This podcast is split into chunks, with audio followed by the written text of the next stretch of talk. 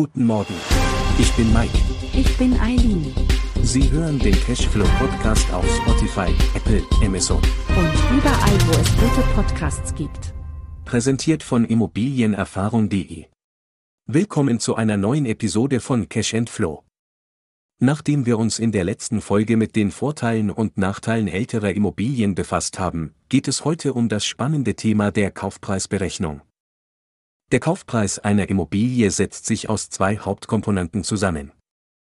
Dem eigentlichen Kaufpreis des Objekts und den Kaufnebenkosten. Bei den Kaufnebenkosten handelt es sich um zusätzliche Gebühren, die neben dem eigentlichen Kaufpreis anfallen.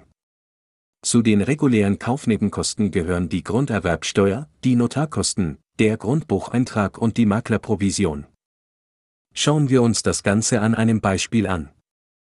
Nehmen wir an, Sie kaufen sich eine Eigentumswohnung. Der Kaufpreis beträgt 100.000 Euro. Wie viel Grunderwerbsteuer Sie nun zu zahlen haben, hängt von dem jeweiligen Bundesland ab. In der Regel beträgt sie zwischen 3,5 und 6,5 Prozent. In unserem Beispiel kaufen wir eine Eigentumswohnung in Nordrhein-Westfalen. Hier beträgt die Grunderwerbsteuer 6,5 Prozent. Die Notarkosten betragen in der Regel 1,5 Prozent des Kaufpreises und der Grundbucheintrag kostet 0,5 Prozent.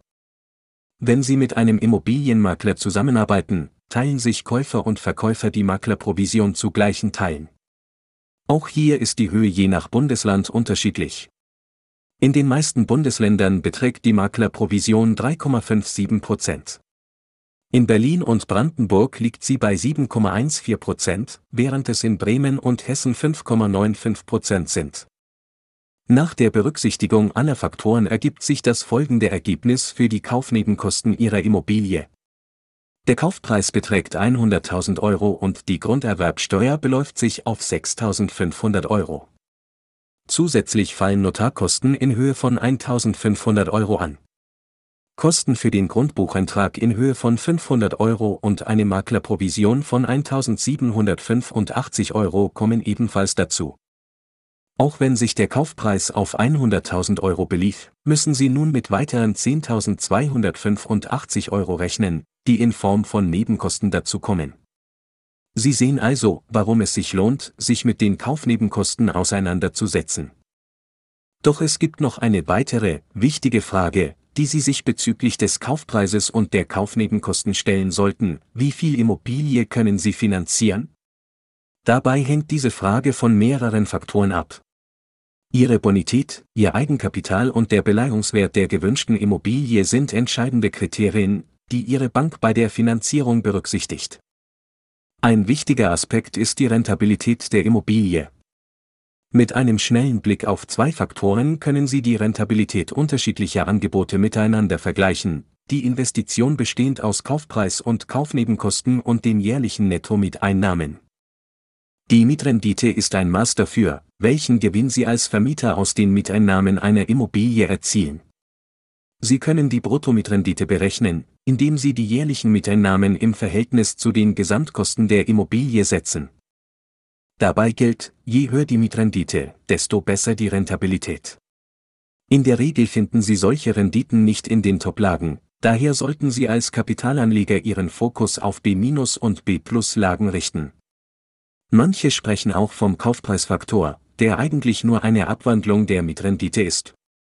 Der Faktor ist als Wert angegeben, zum Beispiel 23, 24 oder 25.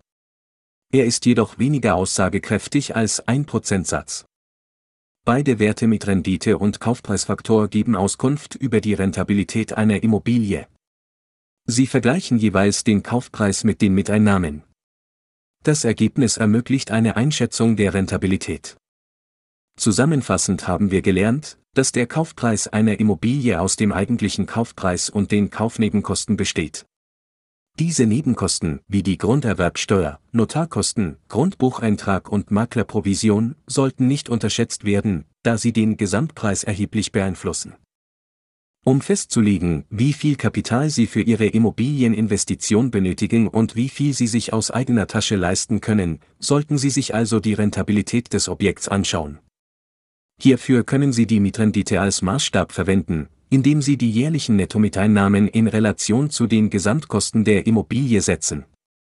Eine höhere Mietrendite deutet auf eine bessere Rentabilität hin, jedoch findet man solche Renditen selten in den Top-Lagen. Als Kapitalanleger sollten Sie daher Ihr Augenmerk auf B- und B-Plus-Lagen richten. Nachdem wir uns heute mit dem Kaufpreis einer Immobilie beschäftigt haben, erfahren Sie in der kommenden Episode alles Wichtige rund um die Grunderwerbsteuer, ihre Höhe und Berechnung. Wir freuen uns, Sie bis dahin auf immobilienerfahrung.de begrüßen zu können. Abonnieren Sie unseren Immobilien-Podcast, um keine neue Folge zu verpassen. Vielen Dank fürs Zuhören und bis zum nächsten Mal.